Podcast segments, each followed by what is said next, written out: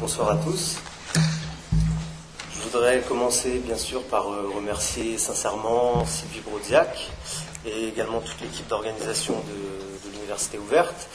Et je voudrais les remercier d'autant plus que euh, les occasions de sortir euh, l'Afrique du cénacle de l'université ne sont pas si nombreuses. Et si j'ai bien compris, aujourd'hui, l'université est ouverte et bien entendu, je, je me réjouis d'être là et de pouvoir débattre de ces questions avec vous ce soir. Alors également, puisque euh, ma présence euh, ici aujourd'hui prend place, disons, dans le, programme des festivités de la semaine de la solidarité internationale, euh, le prétexte est tout trouvé pour préciser d'emblée comment, en tant qu'anthropologue, je situe ma démarche par rapport à celle dite de solidarité internationale ou encore d'action humanitaire. Je crois que ce soir, il y a pas mal d'étudiants de l'ISTOM, donc ça m'intéressera de pouvoir en discuter avec eux notamment. Et euh, donc, euh, comment, j'envisage euh, ce, rapport? Je commencerai par dire que je l'envisage de manière complémentaire. C'est-à-dire qu'indéniablement, nous avons beaucoup de choses à nous dire, et d'ailleurs, je le sais d'expérience, pas que des choses gentilles, on verra si ça se vérifie ce soir, mais aussi et néanmoins comme étant très différentes. Cette différence se situe fondamentalement au niveau de nos objectifs ou de nos projets respectifs. Là où l'action euh, humanitaire ou l'action de solidarité œuvre à la transformation ou à l'accompagnement de situations sociales, euh, politiques, sanitaires difficiles, ou en tout cas qui posent problème, euh, les sciences sociales se consacrent quant à elles et assez exclusivement à la compréhension profonde de ces situations, dans toute leur épaisseur sociale, mais aussi politique et historique. D'ailleurs, un nombre très important d'anthropologues prennent aujourd'hui comme objet d'étude et d'analyse des organismes ou des projets de développement eux-mêmes, type ONG, etc. Ce qui, à mon avis, est tout de même assez révélateur, voire euh, emblématique de cette différence de posture. Aussi que, euh, je le dis immédiatement, euh, et que je sois tout à fait clair sur ce point, je ne suis pas venu ici dans l'idée de sortir de mon chapeau une série de solutions aux problèmes de l'Afrique, et j'espère qu'en disant cela, je ne frustre personne, hein, ce serait dommage sitôt dans mon exposé. Mais euh, néanmoins, est-ce que, en disant cela, je veux dire que euh, l'anthropologie et les anthropologues ne servent à rien? Euh, Même si je suis sans doute pas le meilleur juge, j'affirme tout de même, et sans l'ombre d'un doute, que non, nous ne servons pas à rien, non, nous ne sommes pas inutiles. Je pourrais évoquer, évoquer quantité d'arguments en renfort de ce non, mais je n'en garderai pour le moment qu'un seul, qui me semble à la fois le plus important et le plus pertinent par rapport à ce que je, voudrais dire aujourd'hui, à savoir euh, ce que l'anthropologie permet, c'est ce qu'on pourrait appeler une déconstruction des évidences, par le questionnement des fondements même de ce que nous pensons savoir justement de toute évidence. Et il y a une assez jolie formule de, Edmond Jabès à ce sujet, qui est philosophe et poète, qui était du moins, et qui dit en substance qu'il y a un vide au cœur d'évidence, et vide, le vide, évidence, que chacun remplit de sa propre subjectivité.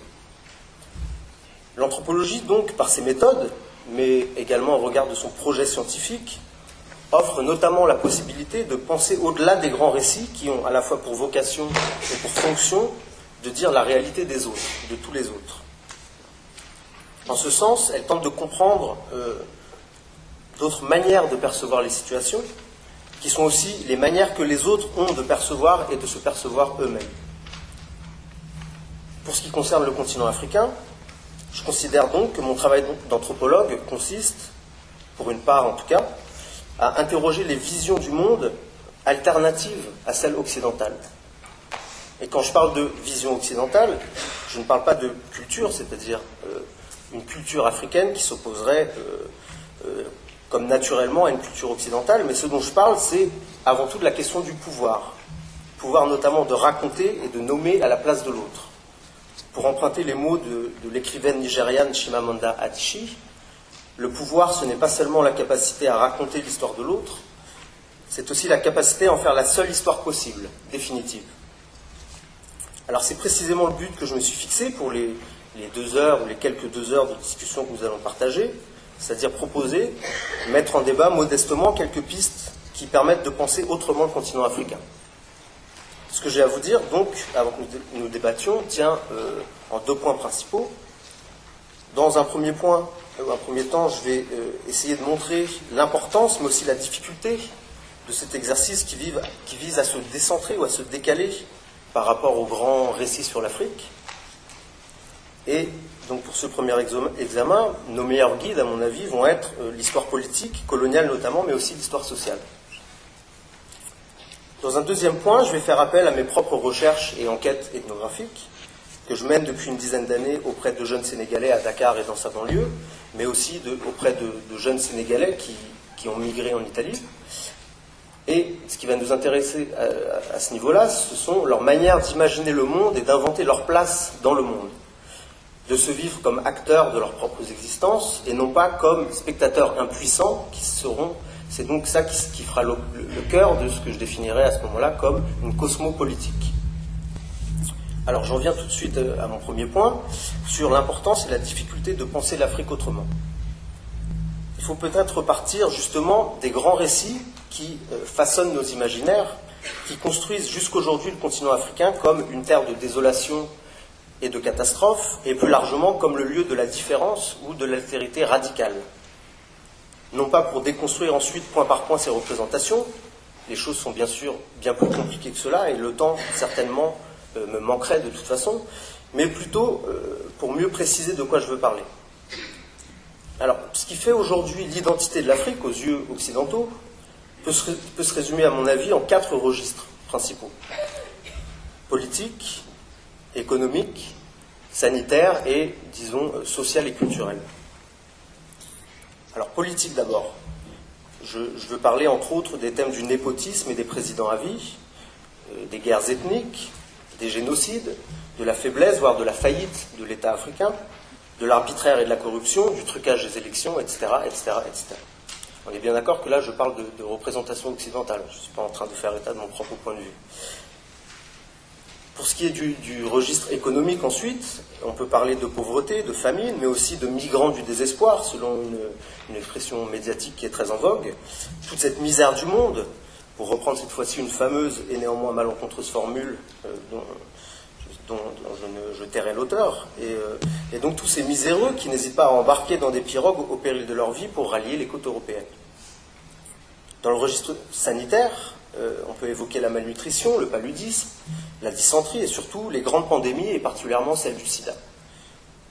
Et quatrième et dernier registre, celui social et culturel, on peut, évoquer la question du mariage forcé, de la polygamie, de l'excision, du machisme ou de la domination masculine, mais aussi, euh, de manière un peu plus sournoise, euh, la question de euh, la négation de l'individu, qui serait tout entier dissous dans le collectif, qui ferait ainsi de chacun, d'une certaine manière, l'esclave de traditions aliénantes.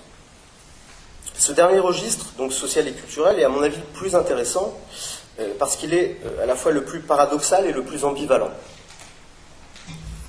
Dans le domaine social et culturel, l'Afrique également fascine et attire. On peut évoquer à ce propos le succès en Occident euh, des artistes de la world music comme Youssou N'Dour, comme Salif Keita ou Ali Farka Touré, pour ne citer que les plus connus, ou encore la mode euh, dite ethnique, ou encore la multiplication des cours de danse dites africaines, ou encore les cours de percussion, et j'en passe. La contribution de l'Afrique au reste du monde serait ainsi faite presque exclusivement d'étoffes, de couleurs, de rythmes et de danse. Et à ce titre, on peut penser que euh, la tristement célèbre formule de Léopold Sédar Sangor n'a pas encore fini de résonner à nos oreilles. L'émotion est nègre comme la raison est hélène, écrivait-il en 1939, c'est-à-dire bien avant d'être le premier président du Sénégal et bien avant de devenir membre de l'Académie française.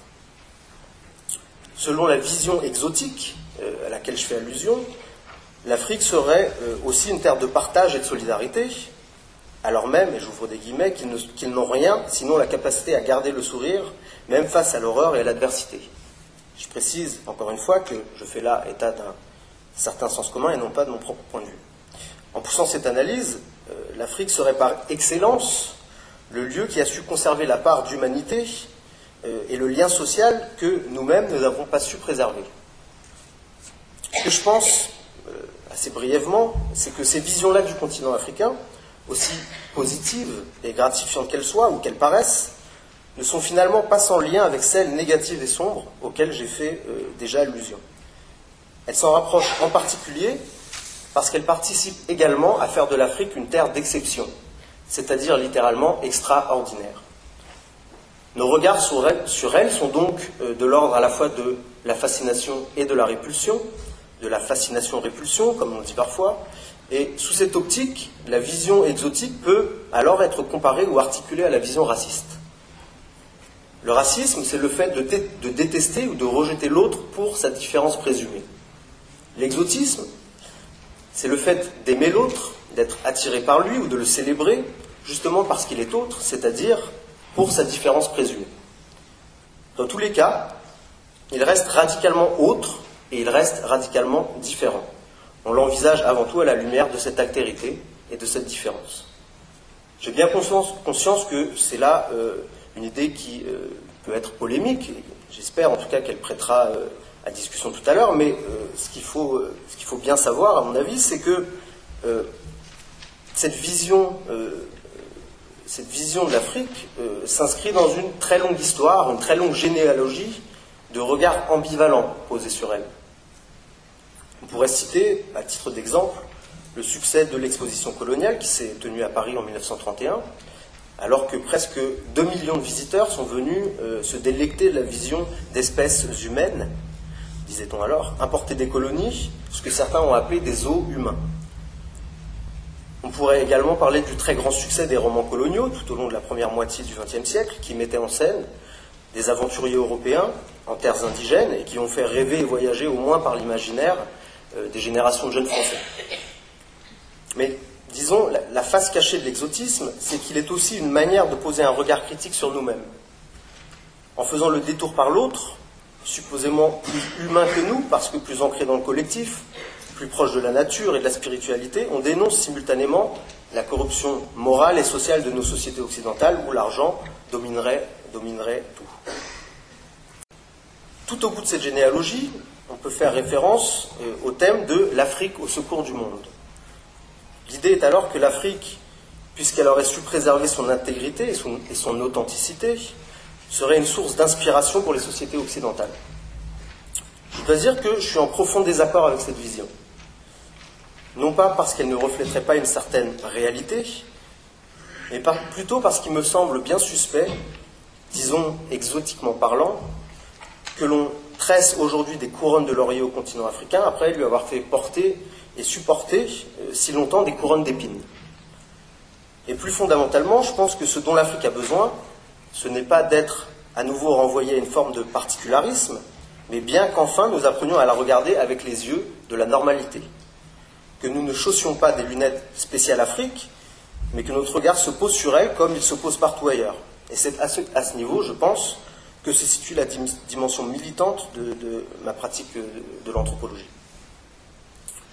Bon, en bref, j'ai présenté la quatre registres qui, à mon avis, s'articulent les uns aux autres pour faire de l'Afrique, je le répète, un continent d'exception. Là où se rassemblent et se concentrent les pires maux de notre monde, mais aussi sans doute une bonne part de nos fantasmes et de nos espoirs. À tel point, diront certains, que c'est presque un autre monde. Et c'est bien euh, de cela dont je veux parler, de cette idée que l'Afrique serait enfermée dans une particularité dont elle ne pourrait pas s'extraire, et qui la tiendrait ainsi à l'écart de la marche normale ou ordinaire de notre humanité.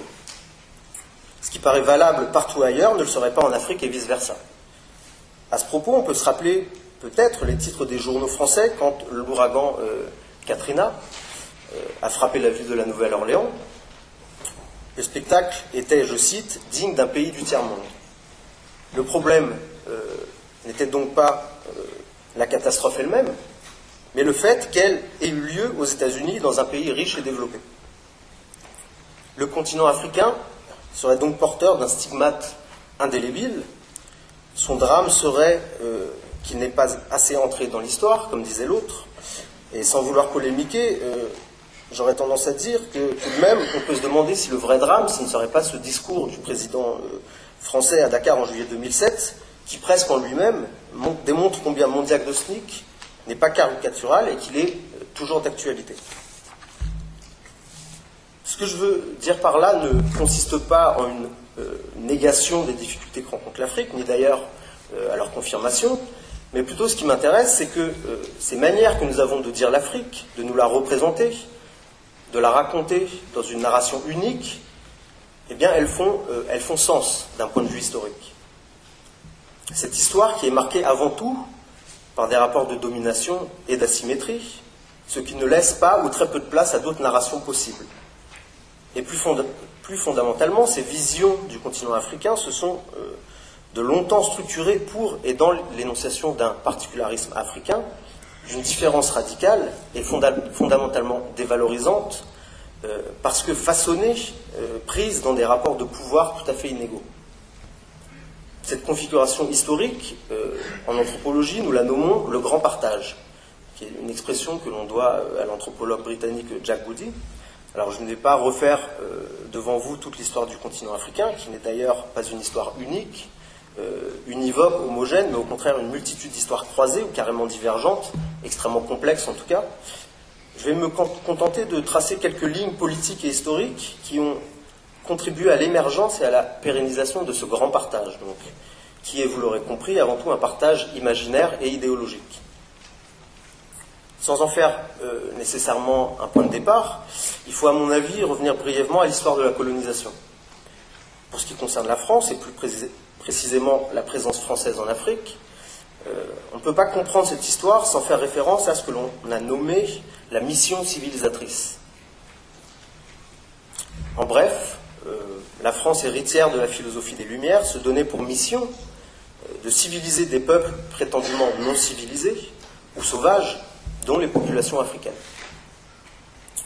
Cette mission civilisatrice ne peut pas elle-même euh, être comprise en dehors de euh, la théorie, ce qu'on a appelé euh, la théorie évolutionniste. Selon cette théorie, donc, il y aurait une échelle de l'évolution en haut de laquelle se situeraient bien sûr les pays d'Europe occidentale.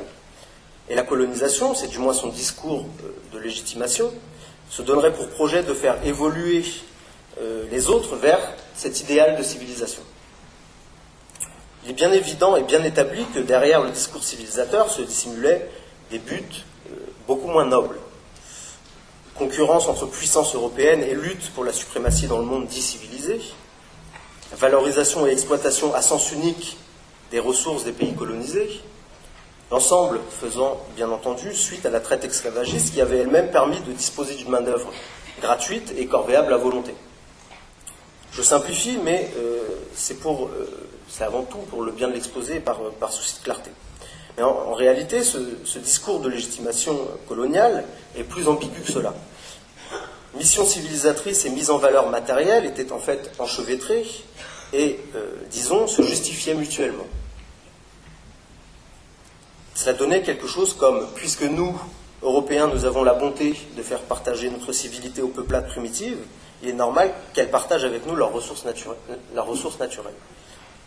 Alors permettez à ce sujet que je vous fasse part de paroles prononcées en 1931 par un certain Albert Sarrault, qui était alors ministre, je crois, euh, de la Marine, en tout cas ministre français, et qui dit euh, la chose suivante. Supérieur à tous les droits se dresse le droit total de l'espèce humaine à vivre sur une planète meilleure, par l'usage plus abondant des biens matériels et des richesses spirituelles susceptibles d'être fournis à l'ensemble des vivants. Cette double abondance ne peut résulter qu'une collaboration solidaire des races, échangeant amplement leurs ressources naturelles et les facultés propres de leur génie créateur. La nature, à travers la surface de la Terre, a inégalement réparti ses facultés et ses ressources, avec l'inégale influence des climats, des fertilités et des valeurs héréditaires. Sa dévolution capricieuse a, localisé, ici ou là les unes et les autres dans la diversité, la dispersion et le contraste. Et tandis que par l'effet de la fatalité de l'histoire, dit-il, s'accumulaient par exemple en un coin restreint du monde l'Europe blanche, les forces d'invention, les moyens de progrès, la dynamique des transfigurations scientifiques, l'on a pu voir, durant de longs siècles, la plus vaste accumulation des richesses naturelles stérilement bloquées dans l'étendue de territoires occupés par des races attardées, qui, n'en sachant pas tirer profit pour elles-mêmes, pouvaient encore moins le verser dans le grand torrent circulatoire où s'alimentent les besoins chaque jour croissants de l'humanité. Et ce bon M. Sarraud de conclure, est-il juste est-il légitime qu'un tel état de choses indéfiniment se prolonge? Bien sûr que non, ont sans doute répondu en cœur les coloniaux, et à mon avis, tout est dit, tout est dit, sauf peut-être euh, ce qu'on peut comprendre de l'actualité euh, de ces propos. Et si on en juge en tout cas au vocable le plus actuel du sous-développement, par exemple, qui résonne alors bien étrangement avec les pratiques de prédation des grandes firmes occidentales en Afrique, avec des connivences africaines, certes, le temps passe et les temps changent, dirons-nous, mais les discours, les rapports de pouvoir et les imaginaires, eux, ont la peau dure. Il y a donc euh, ce qu'on pourrait appeler un double discours, ou plutôt un discours caché de la colonisation. Une part prétendument lumineuse, car héritière des Lumières, et une autre plus sombre et, laide, faite de violences autant physiques que symboliques, et qu'il fallait parvenir à justifier puisqu'elles étaient le fait de pays qui, dans le même temps, proclamaient leur extrême degré de civilisation. La construction idéologique et fantasmatique d'une Afrique cauchemardesque, arriérée, quasi inhumaine et en marge du monde, qu'il fallait. Euh, et en marge du monde, qu'il fallait coûte que coûte sortir des ténèbres euh, et ramener vers l'humanité, prend donc euh, ses racines dans cette nécessité d'offrir sa légitimité au projet colonial. Il y a bien sûr eu de nombreuses résistances africaine, mais l'histoire a montré que, pour un temps au moins, la supériorité, notamment technologique et armée des colonisateurs, a eu raison d'elle. Tout au long du XIXe siècle, et une part non négligeable euh, du XXe siècle, fleurissent des discours qui ont tous pour fonction de confirmer l'infériorité des populations non européennes, mais aussi non blanches, pour reprendre euh, le vocabulaire racialiste de l'époque, et donc par ricochet, il s'agit d'affirmer la supériorité de l'homme blanc. Les récits d'explorateurs, de missionnaires, de romanciers et de coloniaux euh, de tout poil tentent sans cesse de faire la preuve de la quasi-inhumanité de populations qu'il faut donc euh, extraire de leur état d'hébétude et de primitivité, les sauver d'eux-mêmes, en quelque sorte. L'état de société doit prendre le dessus sur celui de sauvagerie, l'évoluer doit remplacer le primitif, l'état de raison doit triompher de celui de nature, et euh, la formule de Sangor que j'ai citée tout à l'heure, euh, prend à ce niveau davantage de sens. Émotion noire contre raison blanche. Voilà une autre manière de définir et de qualifier le grand partage. Il y aurait d'ailleurs euh, beaucoup à dire euh, du mouvement de la négritude, tel que Sangor, en tout cas, s'en est fait l'écho et le porte-parole, et peut-être qu'on y reviendra pendant, pendant, notre débat. On comprend en tout cas que progressivement, le discours européen, et français en l'occurrence, s'est imposé comme le seul discours valable sur l'autre africain. Il est la parole du dominant et, en ce sens, la parole dominante et pendant longtemps exclusive, c'est-à-dire la seule à être légitime. Une parole qui évacue toutes les autres et toutes celles des autres, puisque justement, l'autre a été défini comme incapable d'une parole digne d'être entendue et écoutée. La capacité à se dire et à se raconter lui-même lui a été confisquée. Je dois dire que l'anthropologie et l'ethnologie ont joué un rôle important dans euh, la construction et le renforcement euh, de, cet imaginaire d'un grand partage. En tant que sciences de l'autre et de la diversité, elles sont restées longtemps des sciences de l'évolution, de la hiérarchisation des cultures entre elles. Ce qui offrait d'ailleurs sa caution scientifique au projet politique et économique de la colonisation. Il n'est donc pas anodin que parmi euh, les premiers ethnologues ait figuré un certain nombre d'administrateurs coloniaux. le philosophe euh, congolais Valentin Moudimbe parle en la matière d'une bibliothèque coloniale, c'est-à-dire que les savoirs sur l'Afrique se sont construits, disons, en harmonie avec les stéréotypes coloniaux. On pourra, là aussi, discuter de l'actualité de l'ethnocentrisme dans l'ethnologie française ou autre. On pourra aussi, pourquoi pas, discuter de ma propre légitimité en tant que jeune homme français blanc pour parler de l'Afrique. Ceci dit, il existe euh, une autre conséquence majeure de la colonisation qui m'intéresse particulièrement en tant qu'anthropologue, qui est euh, ce que certains ont qualifié de colonisation des esprits, ou colonisation mentale. Ces expressions, euh, je l'admets volontiers, sont maladroites, mais il n'en existe pas d'autres, c'est pour ça que j'y recours. Mon maître à penser en ce domaine est, est et demeure Franz Fanon, qui était donc intellectuel et médecin psychiatre martiniquais, qui était un des fers de lance euh, du discours anticolonial. Permettez euh, à nouveau que je vous fasse la lecture de quelques passages tirés de son fameux ouvrage Peau noire, masque blanc, qui date de 1952. Et donc, d'abord, nous dit Fanon, Tout peuple colonisé, c'est-à-dire tout peuple au sein duquel a pris naissance un complexe d'infériorité du fait de la mise au tombeau de l'originalité culturelle locale, se situe vis-à-vis du langage de la nation civilisatrice, c'est-à-dire de la culture métropolitaine. Le, le colonisé se sera d'autant plus échappé de sa brousse qu'il aura fait sienne les valeurs culturelles de la métropole. Il sera d'autant plus blanc qu'il aura rejeté sa noirceur, sa brousse un véritable groupie de Franz Fanon. Je ne résiste pas à l'envie de vous lire euh, un autre passage, dont le côté un peu humoristique ne euh, doit pas faire euh, oublier la, véritable portée critique. Il écrit Dans un groupe de jeunes Antillais, celui qui s'exprime bien, qui possède la maîtrise de la langue, est excessivement craint. Il faut faire attention à lui, c'est un quasi-blanc. Le noir entrant en France va réagir contre le mythe du Martiniquais qui mange les airs. Il va s'en saisir et véritablement entrera en conflit ouvert avec lui. Il s'appliquera non seulement à rouler les airs, mais aussi à les ourler. Épiant les moindres réactions des autres, s'écoutant parler, se méfiant de la langue, organe malheureusement paresseux, il s'enfermera dans sa chambre et lira pendant des heures, s'acharnant à se faire diction. Dernièrement, un camarade nous racontait cette histoire. Un Martiniquais arrivant au Havre entre dans un café. Avec une parfaite assurance, il lance Garçon, un verre de bière nous assistons là à une véritable intoxication. Soucieux de ne pas répondre à l'image du nègre mangeant les airs, il en avait fait une bonne provision, mais il n'a pas su répartir son effort. En allant très rapidement, parce que euh, j'ai déjà dû, pour ma part, euh, manger une bonne moitié de, mon temps de parole, j'imagine, euh, parole que je ne voudrais surtout pas confisquer, et donc il nous faut un peu de temps pour débattre, je vais faire encore quelques remarques. D'abord, euh, je voudrais dire que cette colonisation des esprits pourrait être définie euh, comme cela. L'Occident a fourni le miroir au reflet duquel je prends la mesure de ma propre valeur. C'est dans le regard de l'autre que j'existe en tant que membre de la véritable humanité. Toutefois, là où euh, je m'écarte un peu de la pensée de Franz Fanon, c'est qu'à mon avis, cette manière de s'évaluer soi-même par rapport à l'autre ou en fonction de l'autre l'autre dominant, sous-entendu, ne se résume pas à un jeu pur et simple d'imitation. Il ne s'agit pas de faire comme le blanc, d'être comme le blanc, voire d'être un blanc. Les choses se sont faites avant tout sur le mode de la réinvention et de la réinterprétation, et non pas du simple remplacement. En réalité, une conséquence sociale et culturelle majeure de la colonisation, avec euh, toute la violence dont elle était porteuse, c'est, disons, la transformation des critères qui déterminent la valeur des choses et des personnes. La transformation, notamment, des critères sur lesquels repose le prestige social et l'autorité, par exemple. Ce que l'on pourrait appeler, euh, de manière très résumée, une politique de la valeur.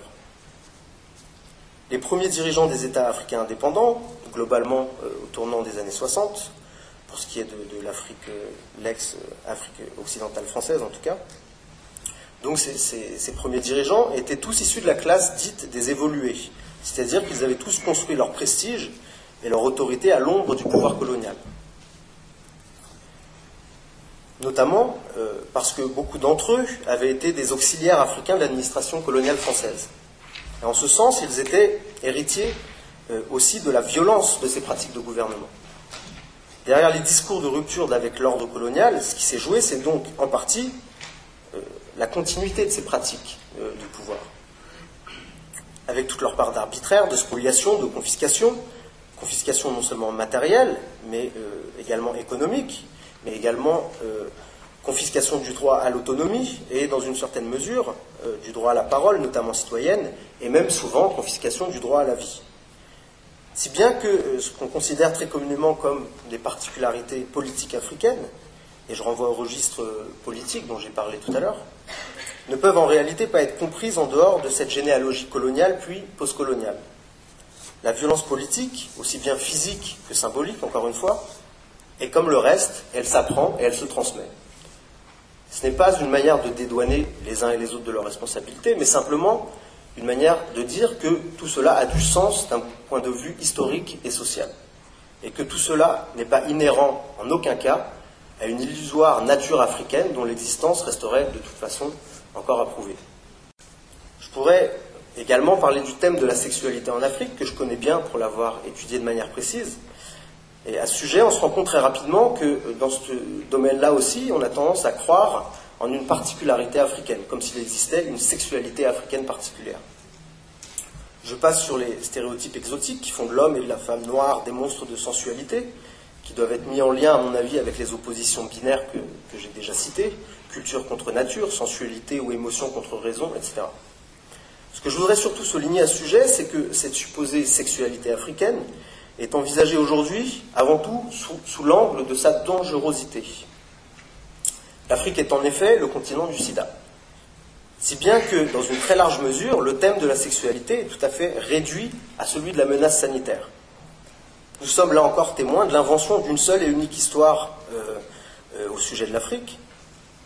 D'ailleurs, euh, les chercheurs en sciences sociales, dans leur grande majorité, ne se tiennent pas à l'écart de cette réduction, ou on pourrait l'appeler un, réductionnisme sanitaire, puisque l'absolue majorité des recherches qui traitent de la sexualité en Afrique le font sous l'angle épidémiologique, en termes de groupes à risque, ou de risque de transmission, ou encore de pratiques dangereuses, par exemple.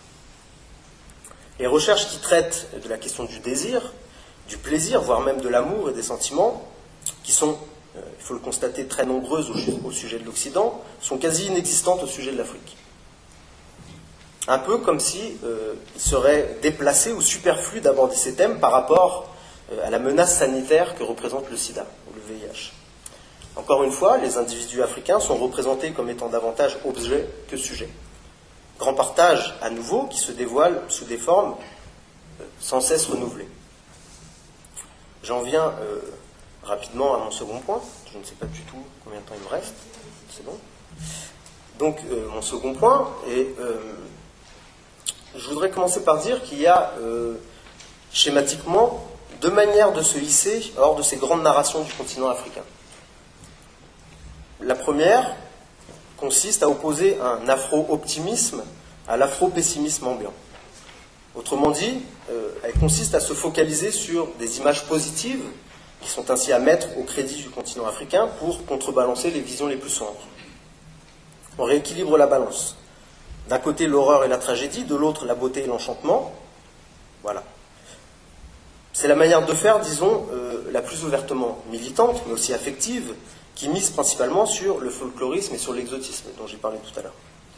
C'est une méthode également euh, souvent adoptée par les chercheurs qui se réclament de l'afrocentrisme et euh, qui ont euh, vocation à nouveau à affirmer une particularité valorisante de l'Afrique, en dépit des difficultés. C'est d'une certaine manière la méthode qu'on pourrait dire du oui, d'accord, mais, qui constitue donc en elle-même une forme d'acquiescement aux récits les plus tragiques du continent africain. C'est justement là, à mon avis, euh, ce qui fait à la fois sa force et sa faiblesse. Elle a donc sans doute euh, ses bons côtés, mais ce n'est pas celle que personnellement je, défends, en tant que chercheur en tout cas, même si je ne m'interdis pas de faire référence au plaisir et à la beauté quand je les rencontre, ce qui par chance euh, m'arrive plutôt souvent sur le continent africain et d'ailleurs bien souvent pas là où on l'imagine. La deuxième posture consiste au contraire à refuser les oppositions binaires type beauté, laideur, échec, réussite, désastre, enchantement, pessimisme, optimisme, etc. Cela, on y parvient de la manière la plus efficace en examinant en profondeur les situations même les plus difficiles et qui semblent ainsi confirmer a priori les visions les plus sombres du continent. L'objectif est alors de montrer que, sous l'apparence de la contrainte, de la domination, voire même de la déshumanisation, les individus restent toujours acteurs de leur existence. Il réinvente sans cesse des manières de contourner ou de transfigurer les difficultés, des façons de les maintenir à distance, notamment par l'imaginaire. À l'intérieur même des grands récits sur l'Afrique, et largement cachés par eux, il y a donc une multitude d'autres récits possibles qui sont, pour certains certes fragiles, mais fondamentalement vitalisés.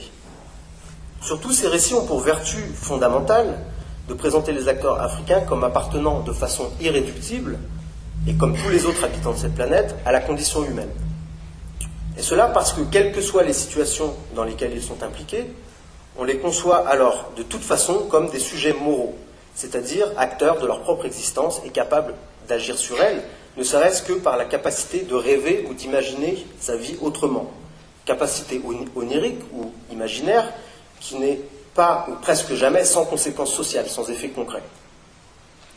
alors, cet exercice de démystification, j'ai eu moi-même en faire l'expérience en, tant que chercheur et je me contenterai, euh, compte, tenu du, temps qui me reste, de euh, l'exemple de la prostitution clandestine à Dakar.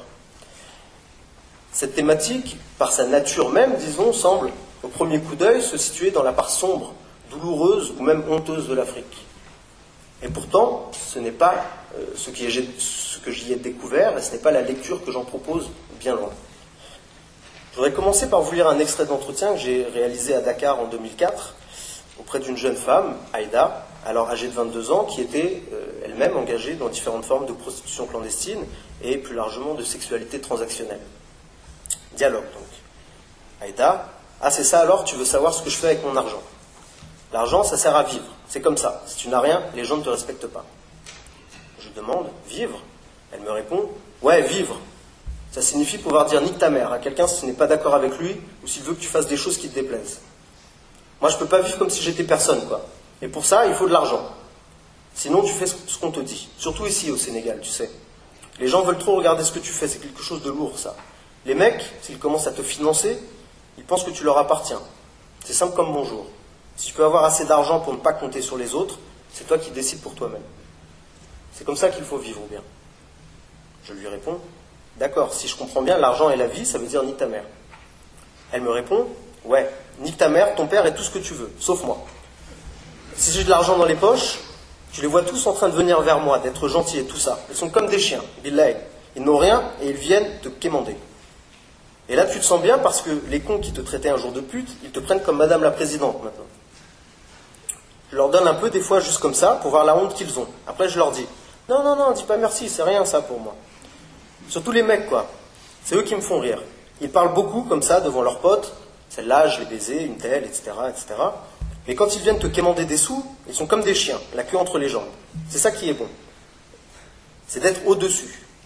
Ici, au Sénégal, pareil, pareil, ça n'existe pas. Pas comme chez vous là-bas, sous-entendu en France ou en Occident. Ici, tu es au-dessous ou bien au-dessus, mais jamais pareil. Moi, je ne vais jamais être au-dessous, sauf sur un lit, mais c'est juste pour être encore plus au-dessus après. Alors de quoi il est question euh, dans cet échange? De pauvreté? De domination ou de contrainte? Je pense, pour ma part, qu'il est question avant tout de liberté, euh, de la possibilité de s'affirmer comme un individu autonome et maître de sa propre existence. Il est aussi question de rapport de pouvoir, ou plus exactement, de manière de prendre part à des rapports de pouvoir avec, disons, ses propres armes, en l'occurrence, euh, celles de la séduction et de l'érotisme. Cette enquête sur euh, la prostitution et la sexualité vénale à Dakar, je l'ai conduite sur une période de 5 ans avec euh, pour décor principal des bars et des boîtes de nuit. Ces jeunes femmes sont plus largement perçues au Sénégal notamment comme victimes, c'est-à-dire des pauvres contraintes de se vendre pour survivre, ou au contraire, elles sont culpabilisées. On les envisage alors comme des filles indignes ou amorales, prêtes à échanger leur corps contre des téléphones portables ou euh, des vêtements à la mode. Pour ma part, ce que, j'ai eu à comprendre de ces trajectoires, de ces histoires individuelles, c'est avant tout euh, qu'elles expriment des manières de s'affirmer comme des filles euh, bien de leur époque, c'est-à-dire étymologiquement parlant modernes, et bien connectées euh, à ce monde, c'est-à-dire étymologiquement cosmopolites. Leurs clients ou petits copains occidentaux sont souvent utilisés comme des informateurs ou des conseillers culturels, en plus bien sûr d'être des sources de financement on pourrait conclure qu'elles sont dominées ou disons instrumentalisées par les hommes. Mais en réalité, elles dominent et instrumentalisent tout autant elles-mêmes. Je vais vous lire à nouveau deux extraits pour illustrer cette idée. Donc une première jeune fille qui me dit, même si un mec me donne tout ce que je veux, je ne vais pas rester avec lui seulement. Je vais continuer à chercher d'autres financeurs, je veux dire. Les hommes, quand ils s'occupent de toi, après, ils commencent à penser que tu leur appartiens. C'est trop lourd, ça. Le gars devient jaloux, il te fait des crises et tout ça.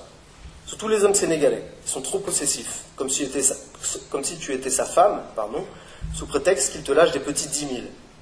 10 000 francs CFA, c'est-à-dire 15 euros, sous prétexte qu'ils te lâchent des petits 10 000 de temps en temps. Moi, je suis libre. Il hein. n'y a pas un mec qui va me dire comment je fais mes affaires. J'ai déjà un père, c'est fini, ça suffit. pour te dire, même mon père, il me laisse faire. Si le gars commence juste à vouloir m'imposer sa loi, je lui fais des feintes. J'essaye de le soumettre en douceur. Je lui fais croire qu'il commande, mais je lâche rien. Si ça devient vraiment lourd, je le calme tout de suite. Et si ça marche pas, je dis d'aller se faire foutre.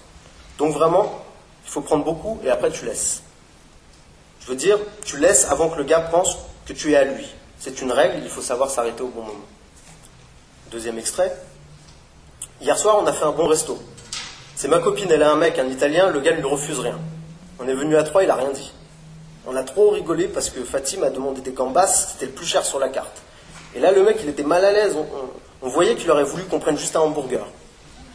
Moi, j'avoue, j'ai pas osé, ça faisait trop. Si je prenais aussi un plat cher, j'ai juste demandé du guinard. Guinard en Wolof, qui est la langue du Sénégal, veut dire poulet. Euh, elle dit donc, j'ai juste demandé du guinard parce que ça rime avec dollar.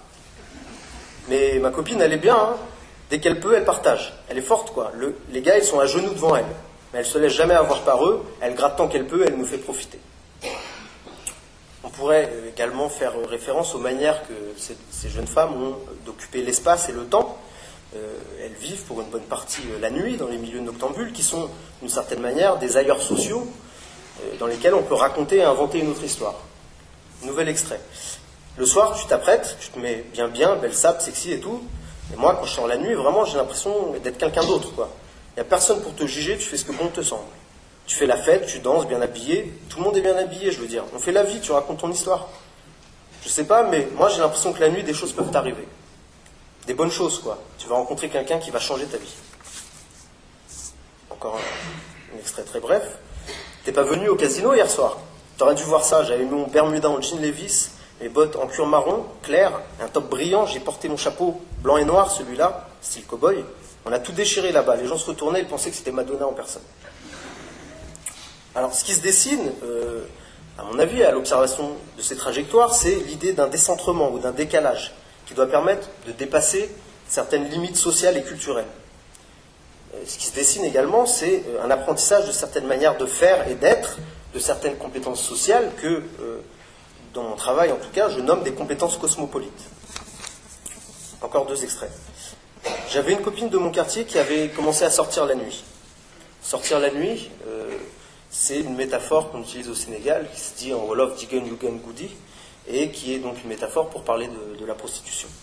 Donc j'avais une copine de mon quartier qui avait commencé à sortir la nuit. Elle avait souvent euh, des nouvelles fringues, toujours de l'argent avec elle.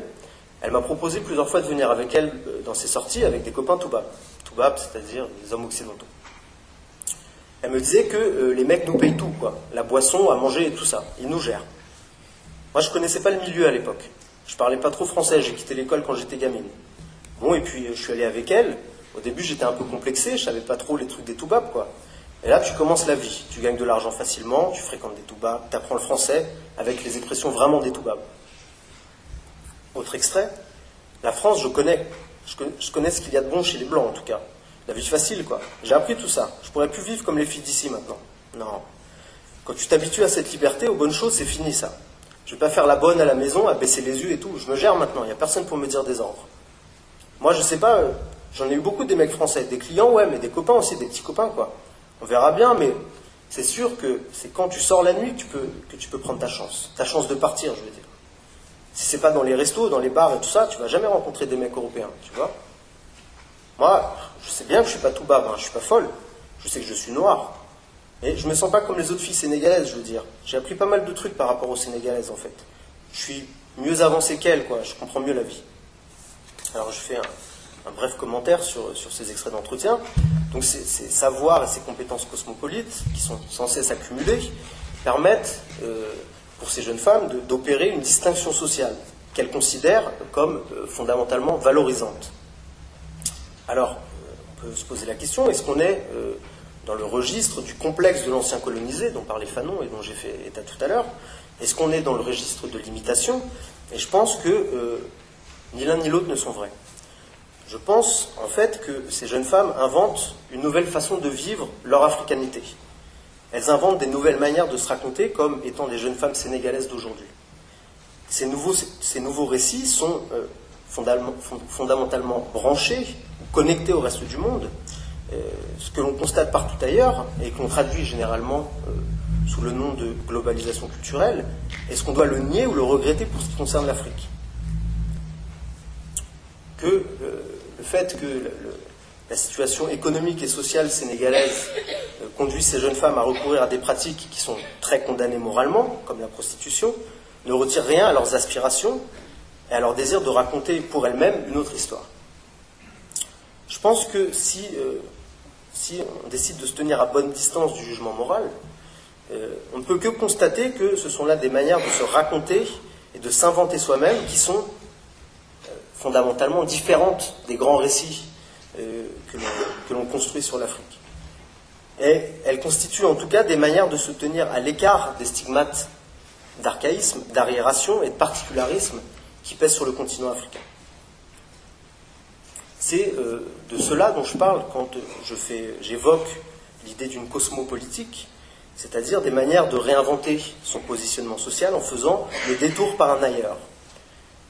Et cet ailleurs, finalement, c'est l'histoire politique et sociale de l'Afrique qui s'est chargée de le positionner au nord, en Occident ça ne, signifie, pas que ces jeunes femmes, notamment, souhaitent à tout prix passer pour des nordistes, et encore moins pour des blanches, euh, comme je le disais dans l'entretien tout à l'heure. Les références culturelles euh, de ces jeunes femmes, d'ailleurs, euh, sont inspirées avant tout des styles hip-hop, ghetto glamour, les clips de rap américain West Coast notamment fournissent en sens des modèles à suivre pour elles. Mais je le répète, ce qui se joue, c'est avant tout une manière de réinventer l'africanité de la narrer dans un nouvel imaginaire et lui donner corps dans de nouvelles trajectoires sociales qui n'ont finalement rien de commun avec euh, les grands récits coloniaux et postcoloniaux. Et euh, j'ai bientôt terminé. Euh, voilà, à mon avis, où se situe l'enjeu aujourd'hui pour une compréhension non, non idéologique, non idéologique de l'Afrique. Parvenir à saisir les multiples fictions qui font la modernité, et les manières que les jeunesses africaines ont de s'inventer euh, de nouveaux rôles dans ces productions locales, c'est-à-dire suivre les parfois rudes cheminements traversiers des récits de soi, plutôt que les rassurantes balades auxquelles nous convient les grands récits d'une modernité dont l'Afrique serait fatalement exclue. Et alors j'en ai terminé, juste deux très brèves euh, citations. La première est à nouveau de l'écrivaine nigériane Shimamanda Adichie, qui dit la chose suivante. J'ai récemment présenté mon dernier roman dans une université américaine. Le personnage principal de mon histoire, qui se situe au Nigeria, est un homme violent, brutal. Un étudiant est venu me voir en me disant que c'était une, telle honte que les hommes nigérians soient si violents. Je lui ai répondu que euh, je venais de lire, un livre intitulé American Psycho et que c'était vraiment une honte que les jeunes Américains soient des tueurs en série. Alors, American Psycho, pour ceux qui ne connaissent pas cet ouvrage, c'est donc un, roman américain dont le personnage est un, personnage principal et un meurtrier psychopathe. Donc, euh, Shimamanda Adichie euh, poursuit en disant Il m'est jamais venu à l'esprit que, sous prétexte que je, lise un, que je lise un livre américain dans lequel un personnage est un tueur en série, cela pourrait être représentatif de tous les Américains. Et le problème n'est pas de savoir si je suis ou non une meilleure personne que cet étudiant qui est venu me voir. Le vrai problème est le suivant. Parce que les États-Unis ont un pouvoir culturel et économique immense, j'avais eu accès à de très nombreuses histoires sur les États-Unis.